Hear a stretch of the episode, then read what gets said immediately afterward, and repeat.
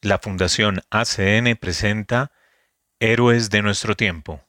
Dirección de Radio María, Padre Germán Acosta. Programación, Magola Quintero. Edición y doblaje, Diego Marín. Investigación y libretos, Johavet María Orozco. Locución, Hernán Darío Cadena, Diego Marín y Johavet María Orozco.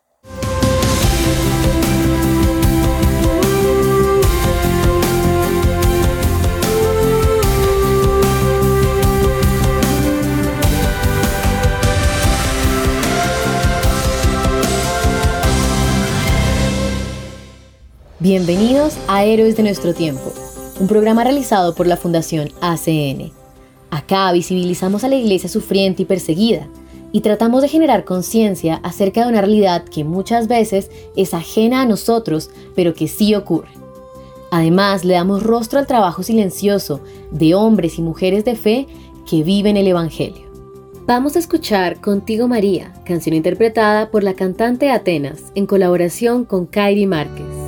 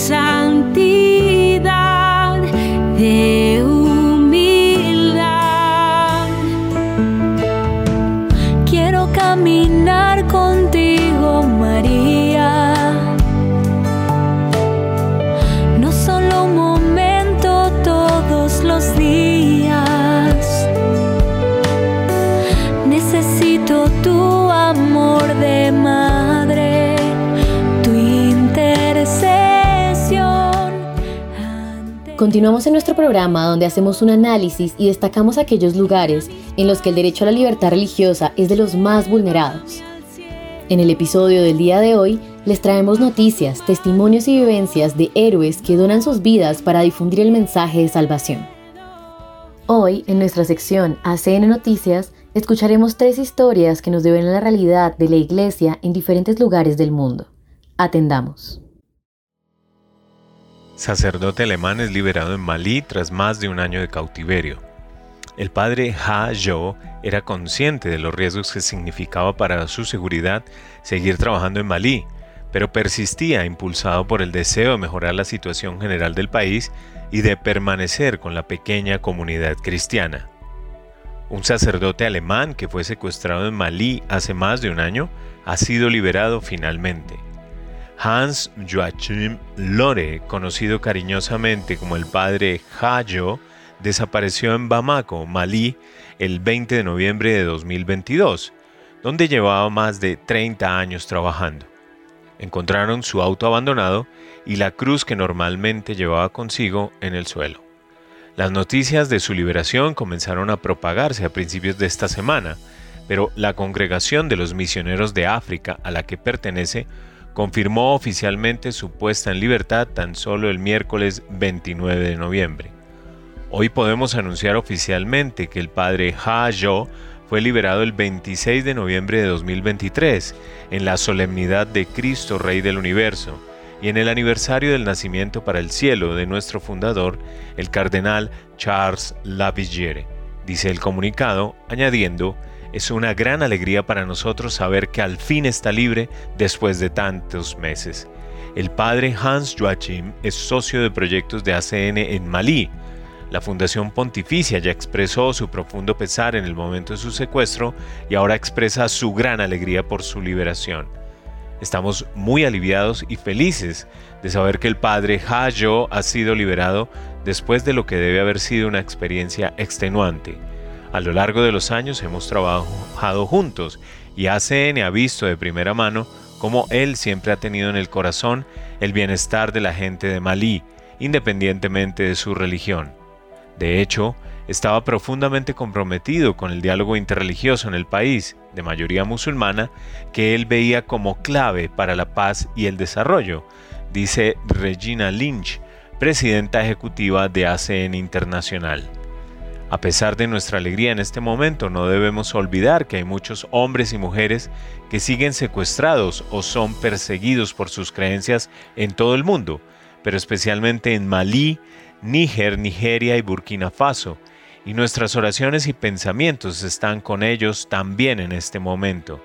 Desde ACN seguimos acompañando con gran angustia la situación de los cristianos, en particular en la región del Sahel, donde cada día los cristianos son expulsados de sus pueblos, mueren de hambre bajo la presión de grupos terroristas o simplemente son masacrados porque quieren llevar una cruz al cuello o rezar. Solo en Burkina Faso y en Níger, según los obispos locales, hay más de 100 causas de beatificación en marcha a causa de esta nueva ola de persecución, de la que no se informa en el mundo occidental, añade Regina Lynch. El comunicado de los misioneros de África, provincia de África Occidental, también agradece a todos los que contribuyeron a la liberación del misionero, incluidas las autoridades malienses y alemanas, y subraya asimismo la alegría de la iglesia local en Malí. El padre Hayo ha partido directamente a su país natal, Alemania, para reunirse con su familia y recibir los cuidados necesarios. Después de todos estos meses en cautiverio, su salud debe haberse visto afectada, dice la orden religiosa. Esperamos que se recupere rápidamente y que el trauma que ha sufrido no deje demasiadas secuelas. La actividad yihadista ha aumentado en África en los últimos años, como señaló el, el propio padre Hayo durante su visita a la Oficina Nacional de ACN en Suiza en 2022. Los yihadistas vienen en grupos, en motocicletas, y las comunidades locales tienen que pactar con ellos. Se les prohíbe tocar las campanas de la iglesia y beber alcohol, y a las mujeres se les obliga a llevar velo, dijo en ese momento el padre Hajo. El misionero era muy consciente del peligro que enfrentaba en su trabajo diario. No sabes cuándo ni dónde puede suceder. Como europeos blancos somos objetivos fáciles y nos han dicho que los yihadistas nos vigilan pero en varias entrevistas con ACN también explicó por qué el peligro inminente no lo persuadía de irse del país. La pregunta se nos hace en el Evangelio. ¿Quién dices que soy yo? Ese es el significado de nuestras vidas. Vemos que lo importante no es cuánto tiempo vivamos, ni cuánto logramos, ya sea mucho o poco, sino que lo que hacemos tenga sentido y pueda hacer del mundo un lugar mejor. Los disturbios de Yaranguala marcaron un punto de inflexión para el diálogo interreligioso en Pakistán. Hace una década y media, el arzobispo Sebastian Shaw encontró mucho escepticismo y poco interés en el diálogo por parte de los líderes musulmanes. Tras años de esfuerzos para generar confianza, el prelado asegura que ahora son los propios líderes islámicos quienes toman la iniciativa de hablar en favor de los cristianos perseguidos. El arzobispo de Lahore, Monseñor Sebastian Francis Shaw, opina que la presión de los eruditos islámicos es la clave para animar al gobierno a tomar medidas enérgicas contra los extremistas que persiguen a los cristianos en Pakistán. En declaraciones a la Fundación Pontificia ACN, realizadas durante una reciente visita a la sede internacional en Alemania, el arzobispo describió los frutos del diálogo interreligioso en su país de origen y cómo un reciente incidente de persecución contra cristianos parece haber marcado un punto de inflexión en las relaciones entre la Iglesia Católica y el Islam. El pasado 16 de agosto, miles de cristianos se vieron obligados a huir de sus hogares cuando una turba musulmana se desató en Yaranguala, Faisalabad, arrasando con todo lo que encontró en el camino. El detonante fueron los rumores de que dos hermanos cristianos habían profanado el Corán. Decenas de iglesias fueron incendiadas y cientos de familias se quedaron sin hogar cuando sus casas fueron saqueadas e incendiadas. Nadie murió, pero los cristianos tuvieron que dormir varias noches a la intemperie, pues regresar era demasiado peligroso. Al día siguiente celebramos una rueda de prensa en Lahore, junto con seis o siete líderes islámicos o ulemas, todos ellos miembros de nuestro grupo de diálogo.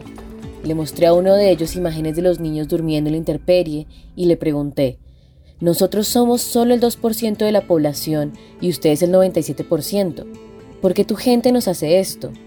El ulema, muy afectado, se emocionó mucho y volviéndose hacia mí me dijo, Señor obispo, le pido perdón en nombre de todo nuestro pueblo. afirma el obispo Shaw. Monseñor Shaw subraya que la creación de Pakistán se concibió como un proyecto de libertad religiosa, donde los no hindúes pudieran escapar del estricto sistema de castas que aún imperaba en la India. Los cristianos de la región a la que pertenece Yarangwala contribuyeron decisivamente a que el Punjab occidental se uniera al país recién formado. Sin embargo, el auge del islamismo radical es un problema desde hace décadas y el gobierno carece a menudo de voluntad para luchar contra los extremistas por temor a provocar con ello disturbios en todo el país. Pakistán está tolerando todos los males, pero el problema es que luego ese mal se hace tan grande que es difícil de controlar. Muchas personas fueron detenidas tras los disturbios, en su mayoría miembros del partido extremista TLP.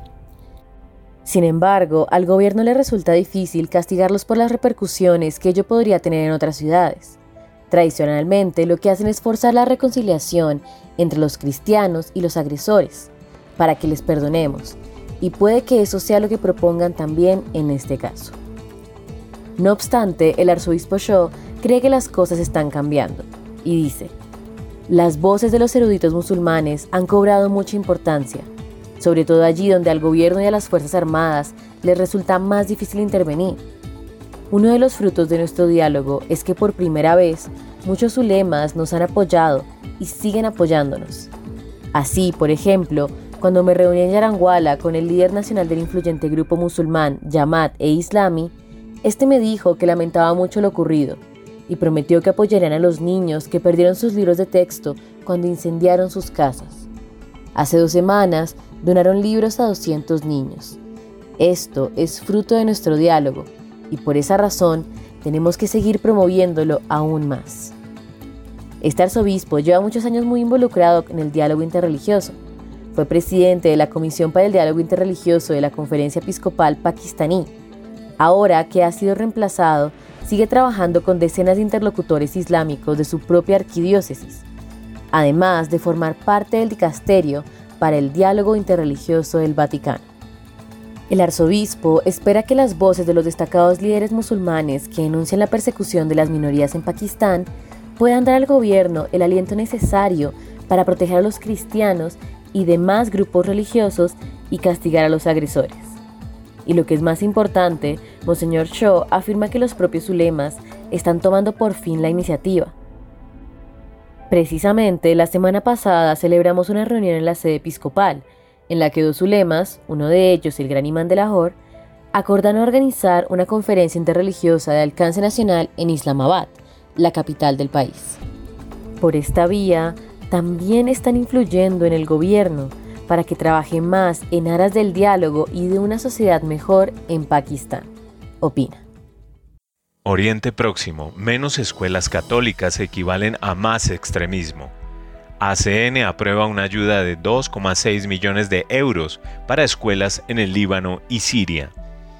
ACN ha aprobado un nuevo paquete de ayudas para las escuelas del Líbano y Siria para el curso escolar 2023-2024 el programa de ayuda, dotado de 2,6 millones de euros, incluye becas escolares para más de 16.000 estudiantes, principalmente cristianos de entornos desfavorecidos, en 176 escuelas católicas.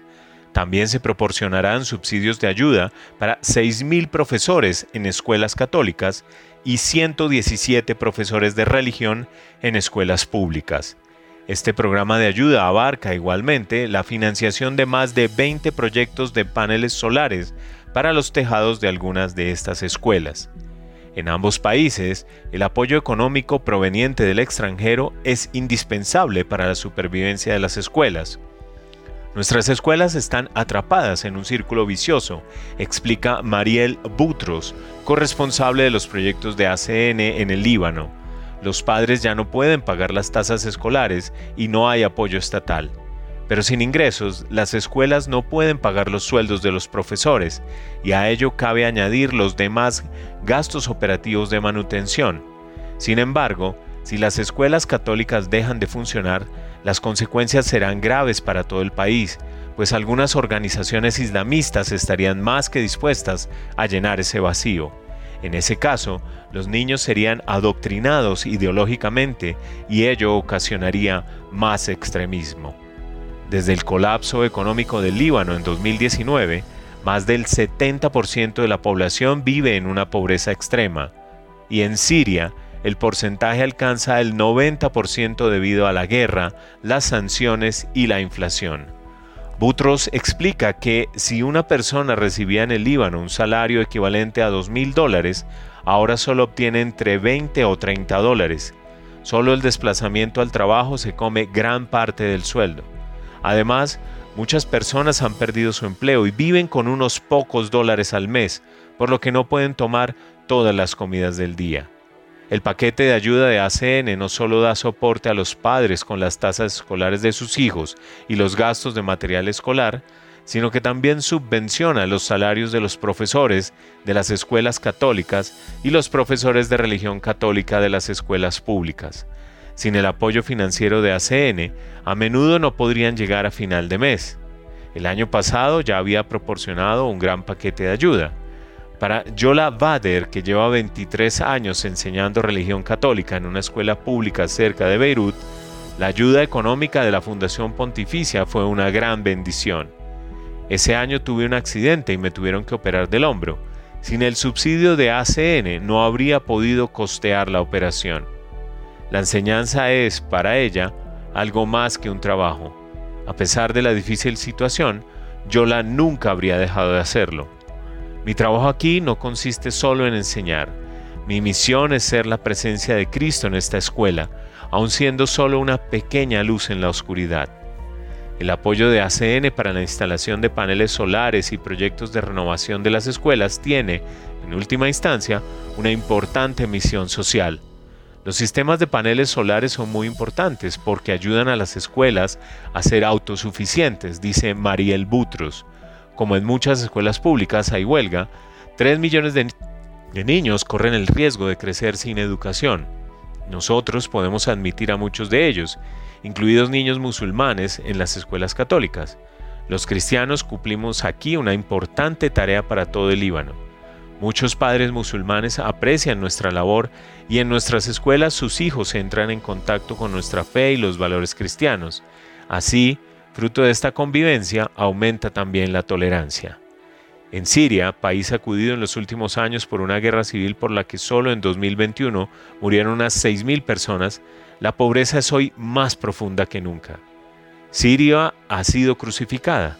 El país ha sobrevivido, pero la guerra ha abierto profundas heridas en el cuerpo y el alma, asegura Elías Nseir, representante del patriarcado greco-melquita, que dirige la escuela Al-Riaya, situada en un barrio de Damasco.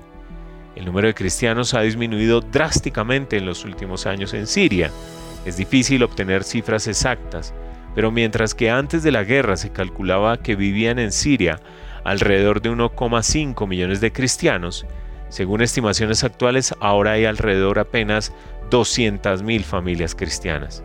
Esto hace que el apoyo económico a las escuelas católicas sea aún más significativo, porque dan a los niños una perspectiva de futuro a pesar de la guerra y les ayuda a establecer una conexión más profunda con su patria, marcada por el sufrimiento.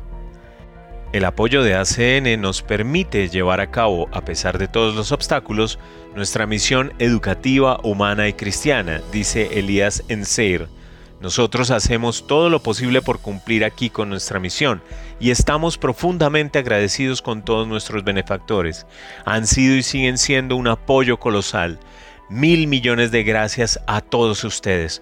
Contamos con su valiosa ayuda. Impactante realidad que nos hace repensar los privilegios que tenemos como cristianos de Occidente y nos interpela en nuestra manera de obrar. Ahora presentamos una entrevista exclusiva con Gerardo Ferrera, historiador y experto en Oriente Medio, sobre el conflicto en Tierra Santa. Los invitamos a escuchar esta conversación entre Gerardo y nuestros colegas de AC en España. Atendamos. Y en estos días la Iglesia Universal, como estábamos contando, sigue rezando por el fin de la guerra en, Tierra Santa. Esta ciudad santa, este territorio santo, vuelve a verse envuelto en un clima de violencia y sufrimiento desde que empezara el conflicto el pasado 7 de octubre. Tanto el Papa Francisco como los patriarcas y jerarcas de Jerusalén se han pronunciado sobre esta situación mostrando su solidaridad con las víctimas y sus familiares y pidiendo de todo corazón que por favor se restablezca la paz. Y es que sabemos bien que ni el terrorismo ni la guerra, nunca la violencia conduce a ninguna solución verdadera. Es imposible y en esta casa, en Radio María y especialmente en este programa, olvidarnos de este conflicto, de este conflicto que está en Tierra Santa y en estos días. Y por eso hoy vamos a hablar con em, Gerardo Ferrara, historiador y experto en Oriente Medio. Muy buenos días y bienvenido, Gerardo. Muchas gracias. Buenos días a ustedes. Buenos días. Gracias por atendernos porque la verdad que aunque cada día vamos escuchando un poquito menos de este tema, es un privilegio poder hablar contigo de ello. Vamos a empezar situándonos un poquito eh, en qué punto se encuentra a día de hoy el conflicto. Bueno, en el día de hoy ha sido extendida la tregua y parece que hoy se van también a, eh, digamos, a entregar a Israel eh, a varios rehenes, cuya lista, como siempre, vamos a tener eh, más tarde por la mañana, pero ha habido también noticia de un atentado esta mañana en Jerusalén, donde fallecieron tres israelíes, entre los que una chica de 16 años, eh, y también los dos palestinos que, digamos, abrieron el fuego contra ellos a una parada del autobús.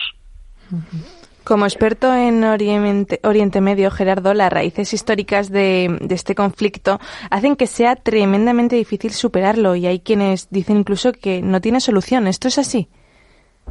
No, yo no estoy de acuerdo con esto. Yo estoy, eh, digamos, yo tengo mucha esperanza que se pueda resolver este conflicto. Lo único es que, como vimos en estos últimos años, sobre todo a partir del 2001-2002, eh, ha habido un crecimiento muy grande del fundamentalismo islámico en un lado con Hamas. Y en el otro también hay franjas extremistas eh, judías fundamentalistas también en Israel que van creciendo, aunque siempre hay que decirlo, la mayoría de la población en Israel, tanto en Israel como en Palestina, en la Autoridad Nacional Palestina, no pertenece a estas franjas fundamentalista. Es como si eh, las mayorías eh, de los dos pueblos fueron un poco eh, calladas por esas minorías extremistas que de hecho son tan influyentes. Esta es la solución, no dar demasiado espacio y sobre todo dominar el fundamentalismo judío e islámico en los dos lados. Y como siempre, en ayuda a la Iglesia necesitada ponemos el foco en los cristianos perseguidos. En Tierra Santa, como sabes, Gerardo, ya tenían una situación muy complicada y ahora se ha complicado, si cabe, aún más. ¿Qué futuro crees que tiene esta minoría religiosa allí? ¿Queda esperanza para los cristianos en Tierra Santa? Yo creo que sí, eh, siempre queda esperanza aunque hay que decirlo también, a finales del siglo XIX los cristianos en Tierra Santa eran el 16% de la población. Ahora en Israel son el 2,1% y en Palestina el 6% de la población, pero sí hay que decir otra vez que son una minoría muy creativa, no son perseguidos porque sobre todo en Israel hay libertad de religión eh, y también tienen un papel imprescindible, innecesario, no solamente para la presencia cristiana en los lugares donde vivió Cristo, sino también para la solución de este conflicto, porque los cristianos también son muy importantes en, en la formación, tienen la mayoría de las escuelas privadas en Israel y Palestina, y también como, eh, digamos, un antídoto para, em, para combatir contra el fundamentalismo islámico por un lado y judío por el otro, porque los cristianos son los únicos que tienen una buena relación con ambas componentes mayoritarias de la población israelí y palestina. Y aunque sea una minoría, ¿por qué es tan importante la presencia cristiana a día de hoy en, en esta ciudad santa? Porque eh, aún siendo el 2,1% de la población en Israel y el 6% en Palestina, tienen una tasa de eh, instrucción, de formación que es superior a la de los judíos y de los musulmanes, y eh, también eh, se llevan muy bien con ambas partes de la población, aunque sí hay persecución y sobre todo en el tema de eh, discriminación por unas franjas de la población. Y también son muy, muy importantes porque de hecho la mayoría de los estudiantes de las escuelas privadas de Israel y Palestina que son cristianas no son cristianos, son musulmanes, o sea que el papel de la formación de las escuelas cristianas, católicas o no católicas, de Tierra Santa es fundamental para crear una leadership nueva y también una, eh, una, una, clase de gente que se dice, como se dice así en Italia, que sea laica y también que tenga bien desarrollado el valor de la vida humana individual, cosa que solamente los cristianos pueden educar a hacer y también el valor de la reconciliación para una solución del conflicto. Mm. Gerardo, el Papa Francisco desde el primer día y, bueno sigue mostrando ¿no? una profunda preocupación por todo lo que está sucediendo en, en, Tierra Santa y sin embargo el mundo parece que poco a poco se olvida ya de este conflicto. ¿Crees que puede convertirse en otra de las guerras olvidadas? En este caso creo que no, pues Em, hay que recordar que eh, la em, Tierra Santa, aunque sea, digamos, un trocito de tierra en el mundo, tiene la eh, mayoría de corresponsales extranjeros, más que todo el mundo y todos los países del mundo, concentrados allí. Eh, no creo que se pueda transformar en un conflicto olvidado como podría ser ahora por Ucrania, por Ucrania, o también como parece ser por Myanmar, que he escuchado que van a tener una intervención más tarde. Yo creo que en este caso no. Siempre el mundo está muy enfocado en Tierra Santa y así que es una buena eh, esperanza para pensar que no, eh, no se olvide este tema. Y Gerardo, también el trabajo que, eh, que, realizan precisamente los cristianos en Tierra Santa, que está centrado en el turismo, como bien sabes, eh, ahora mismo, claro, es prácticamente, por no decir totalmente, inexistente en este momento. Todo el, el tema de turoperadores, de tiendas de souvenirs, etcétera, etcétera. Y esto hace que sea cada día más difícil sobrevivir para ellos y salir adelante. ¿Qué crees que podemos hacer eh, por ellos desde España, para todos los que nos están escuchando, a nivel material y a nivel espiritual? A nivel espiritual, seguramente rezar.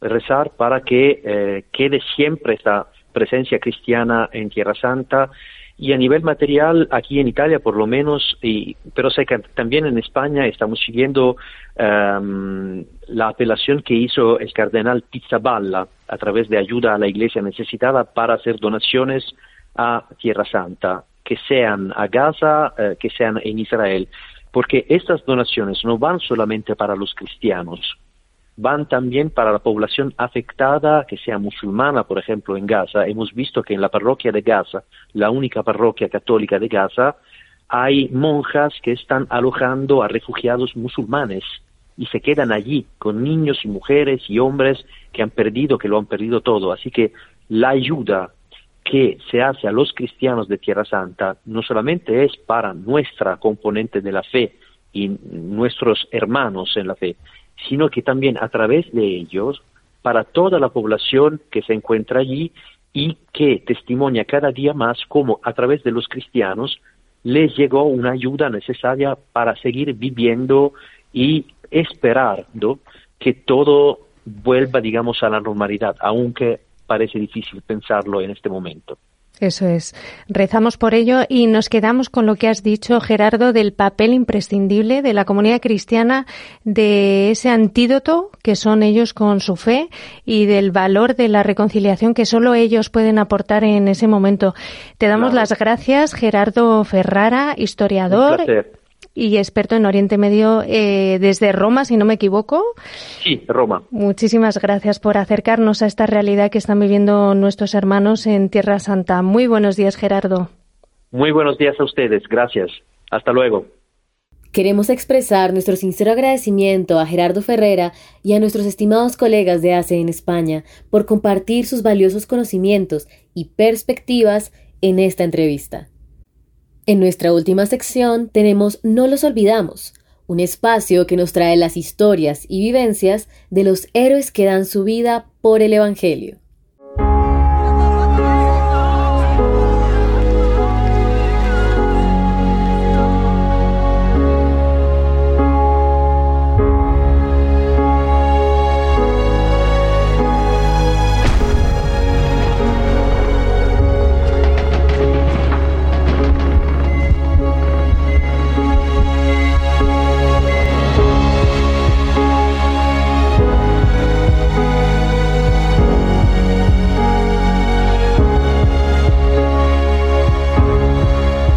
Bienvenidas nuevamente a No los olvidamos, puente de amor para la iglesia con la Fundación ACN, donde hacemos visible esos héroes anónimos, hombres y mujeres de nuestra iglesia que todos los días, en silencio, llevan el amor de Cristo a todos los que más lo necesitan. Acá también tenemos la iglesia sufriente, necesitada y perseguida, y aquellos personajes o regiones invisibles para el mundo que son un testimonio de fe para muchos de nosotros. En esta ocasión, con la colaboración de nuestros colegas de ACE en España, tenemos un informe especial sobre los mártires en la India. En agosto del 2018, el distrito de Kandamal fue testigo de la peor masacre anticristiana en la historia moderna de la India. La noticia llena de esperanza es que ahora se ha abierto la causa de beatificación del catequista católico Canteduar Digal y otras 34 personas fallecidas a raíz del ataque de extremistas.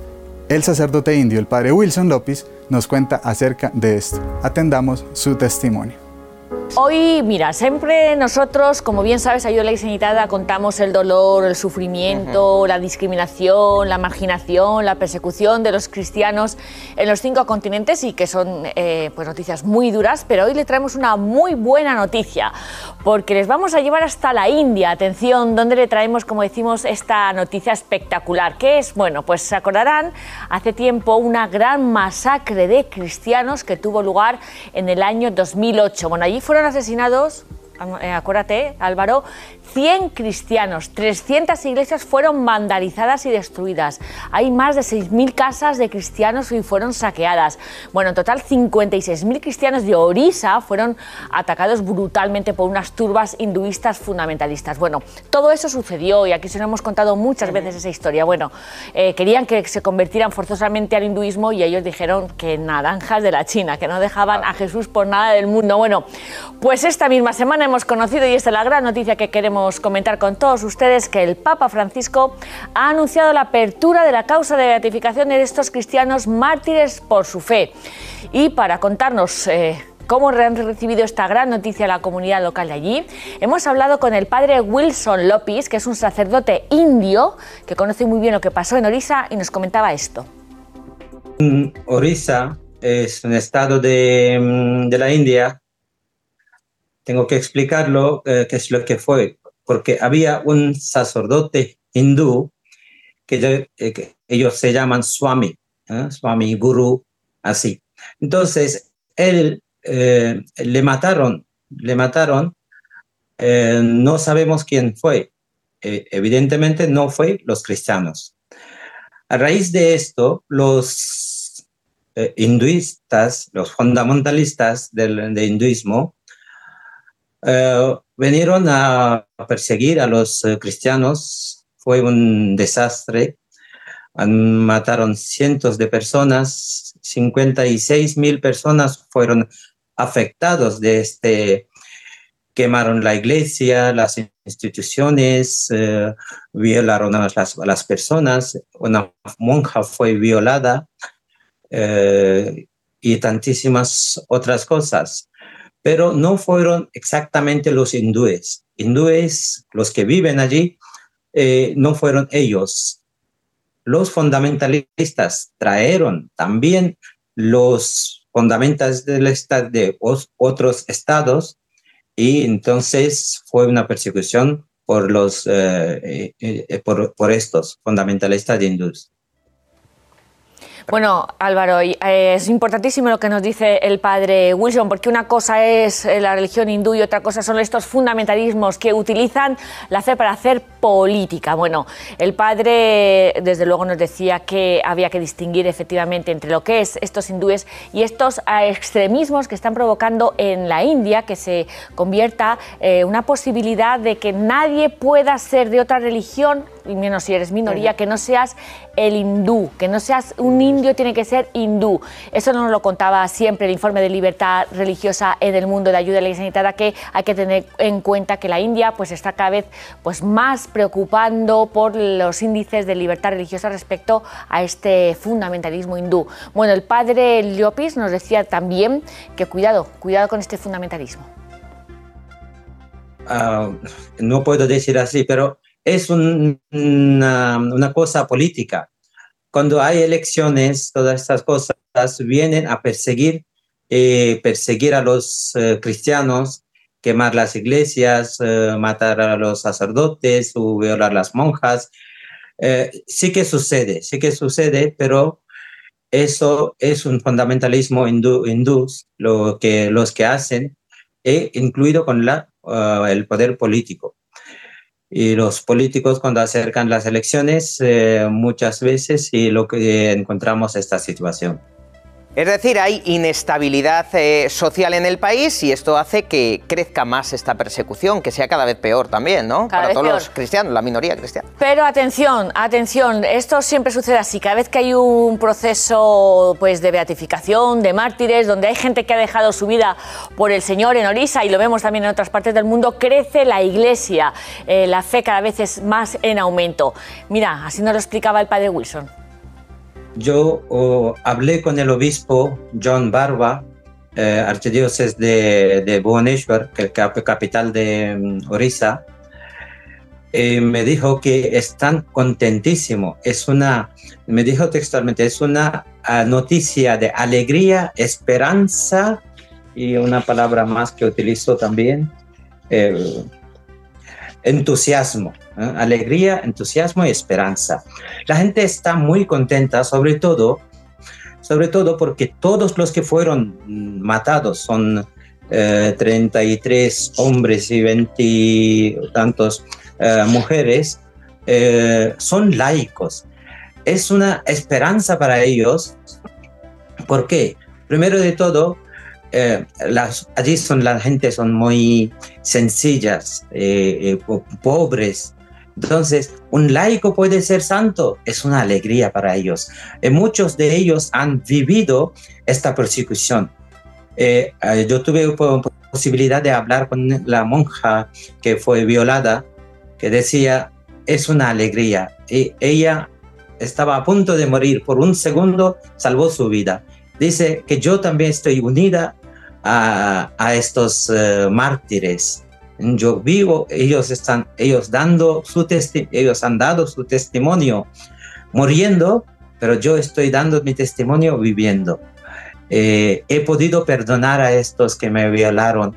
Eh, la, la, gente, la gente sencilla, hay que ver algunos vídeos, su testimonio, no están dispuestos por nada convertir al hinduismo. Estamos dispuestos a morir, pero no convertiremos como hindúes. Hemos conocido verdadero Dios que es Cristo y seguiremos, seguiremos a Cristo. Los que murieron, ellos han dado su testimonio. Los que están vivos siguen dando su testimonio. Es muy emocionante y buenísimo a ver, su fe. Raquel, eh, tremendo lo que cuenta, ¿eh? ¿eh? Wilson? Qué esperanza, ¿eh? Qué esperanza, que a pesar de, este gran ataque, bueno, pues sigan con esta fe en Jesucristo. Nuestros cristianos perseguidos no reniegan de Jesús, prefieren morir y a pesar de, ello ponen, como siempre, en riesgo su vida. El padre Wilson hacía este llamamiento sobre la fe en India. Hablando con, con el, eh, el obispo, el archidiócesis de Bhubaneswar, me decía, necesitamos mucha oración, mucha oración. Están, eh, eh, siguen eh, teniendo consecuencias de este acontecimiento y también siguen, allí siguen las persecuciones. Entonces necesitamos mucha, mucha oración. Y, sobre todo ahora en 2024 hay elección, por eso necesitamos más oraciones de, eh, de vosotros. La iglesia necesitada ha ayudado muchísimo eh, para reconstruir todas esas cosas, las iglesias, instituciones, las casas y muchísimas cosas. Eh, hablando con el obispo, decía que quieren hacer un monumento, un museo y así cualquier ayuda sea bienvenida. Como lo hemos dicho en otras ocasiones, realmente es edificante lo que nos cuenta el padre Wilson López acerca del testimonio de estos cristianos mártires. Ellos, como queda claramente demostrado, prefirieron entregar su vida que renunciar a Jesucristo. También nos confronta este ejemplo de entrega por el Señor y nos deja el cuestionamiento. ¿Seríamos capaces de entregar nuestra vida por Dios? Estos mártires que van camino a los altares nos han respondido de manera contundente.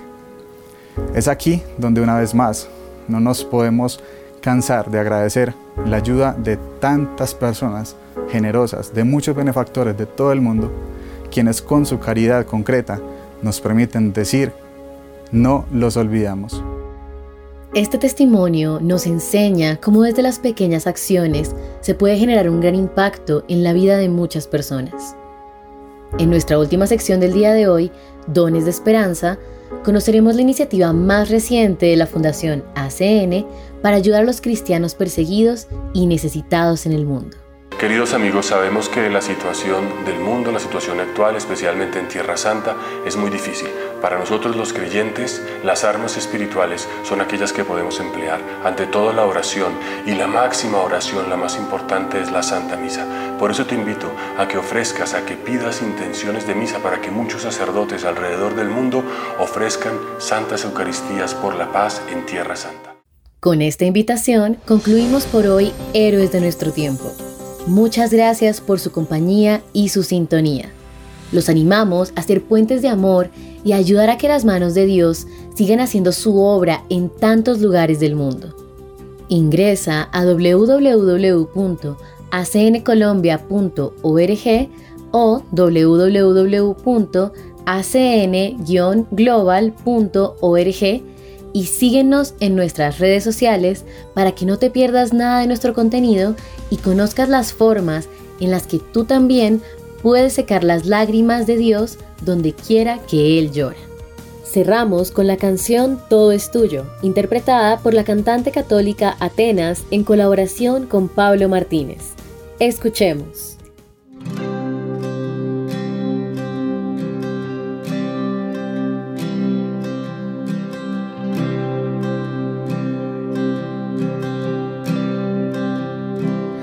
Mis alegrías y mis tristezas,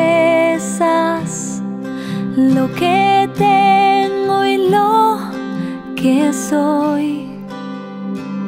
Todos mis sueños y mis anhelos, todo te lo entrego,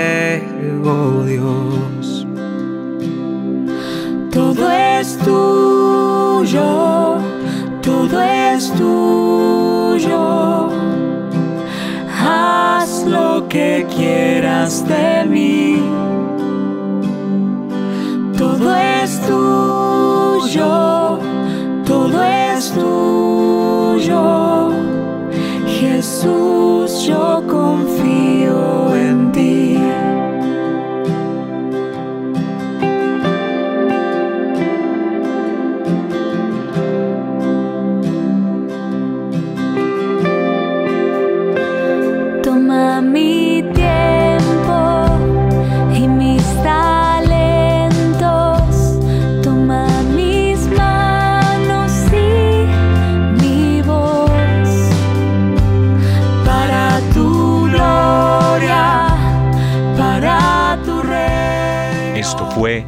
Héroes de nuestro tiempo, programa realizado por la Fundación ACN Colombia para Radio María.